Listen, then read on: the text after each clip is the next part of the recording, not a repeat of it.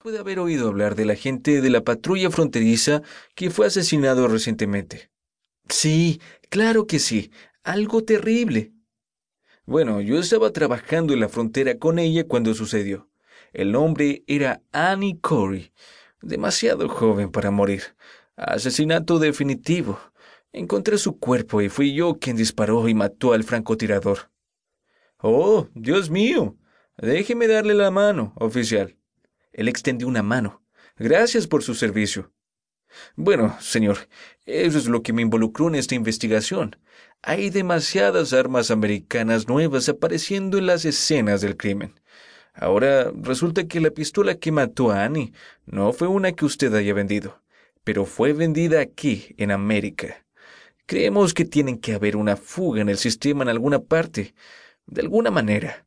Por lo tanto, tenemos que empezar con las tiendas de armas que manejan las armas y tratar de averiguar a dónde fueron a partir de ahí. Ya veo. Bueno, eso tiene sentido. Pero, ¿por qué yo? Bueno, algunas armas que vendiste se han encontrado en escenas de crimen en otros lugares. Algunas en California, algunas aquí en Arizona. Si está dispuesto a ayudarnos, puedo mostrarle la lista de armas, y entonces usted puede apuntarnos en la dirección correcta. Veamos la lista, dijo el dueño. Eso será grandioso. Gracias por ayudarnos, dijo Mike. Esto es lo que tenemos. Parece que unas diez fueron vendidas en esta misma fecha. El dueño miró la lista. Bueno, puedo decirles cuáles eran. No necesito mirar eso. En ese momento pensé que era una cosa divertida, pero ¿quién soy yo para discutir con el tío Sam? ¿De qué estás hablando? La directiva que vino de la ATF, ya sabes, alcohol, tabaco, armas de fuego y explosivos. Ellos son los que nos dicen qué hacer. Se rió entre dientes. A veces hacen algunas cosas locas, pero ese es el gobierno para ti.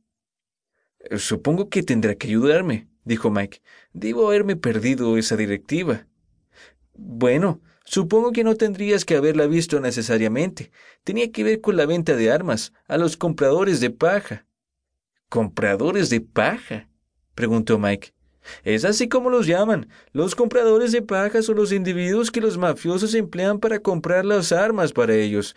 Por lo general son chicos universitarios, con un registro limpio, que pueden pasar el chequeo de identidad que el gobierno nos obliga a hacerle a cualquier comprador de armas automáticas o múltiples.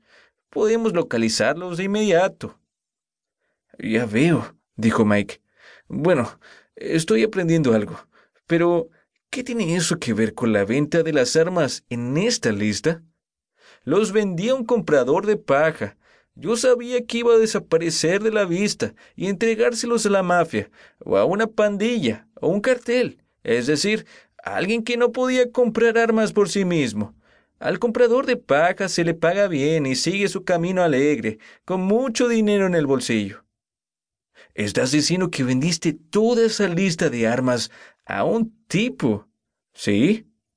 Qué suerte tienes de que no pueda arrestarte, dijo Mike. Caray, hombre, no hice nada ilegal. Nuestro maldito gobierno me dijo que lo hiciera. ¿Qué? Como he dicho, la ATF, clasificada como X, me ordenó hacerlo. Esa era la directiva. He estado tratando de decírtelo. Una locura. Mike miró a Leroy, que solo negó con la cabeza. Pero, ¿por qué demonios harían eso? preguntó Mike al dueño. Yo hice la misma pregunta. Les llamé y les pregunté si había habido algún error. No podía creer la directiva. Me aseguraron que era precisa y que debía ejecutarla. ¿A quién llamaste? Llamé a la oficina de ATF en Phoenix y conversé con el director. Dijo que era parte de una operación de picadura o algo así. No tenía sentido para mí, pero ¿quién soy yo para cuestionar? De todos modos, no me iban a decir nada. Bueno, señor, muchas gracias por su información. Esto será muy útil. Antes de que nos vayamos, eh, permítanos obtener el nombre del tipo al que le hizo la venta, de todos modos. Claro, con gusto. Aquí está su nombre y dirección. Gracias. Un placer conocerte. Buena suerte con su investigación. Espero que lo averigüen.